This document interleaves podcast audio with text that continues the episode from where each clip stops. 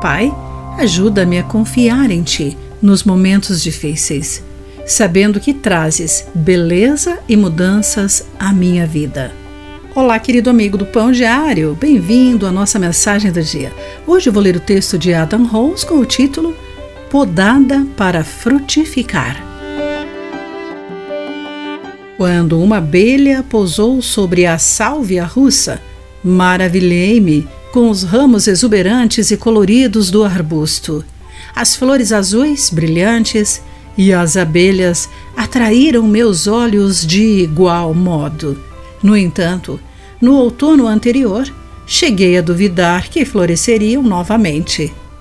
Quando meus sogros cortaram essa erva perene até o toco, presumi que tinham decidido livrar-se dela. Mas agora eu testemunhava o radiante resultado daquela poda que antes me parecera brutal. Uma das razões de Jesus ter escolhido a poda para descrever a obra de Deus entre os cristãos pode ser a surpreendente beleza depois de cortes tão duros. Ele diz: eu sou a videira verdadeira, e meu pai é o lavrador. Todo ramo que dá fruto, ele poda, para que produza ainda mais. João capítulo 15, versículos 1 e 2. Essas palavras nos lembram que, nos bons e maus momentos, Deus está sempre agindo em nós para nos renovar espiritualmente e para sermos frutíferos. Durante as podas de sofrimento ou aridez emocional, podemos questionar se voltaremos a prosperar.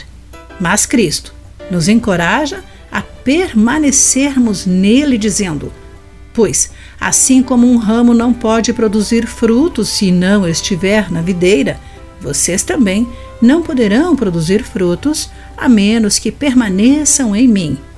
Ao buscarmos continuamente o alimento espiritual em Jesus, os frutos em nossa vida mostrarão ao mundo a bondade de Deus. Querido amigo, Deus usou as suas lutas para produzir bons frutos? Pense nisso. Aqui foi Clarice Fogaça com a mensagem do dia.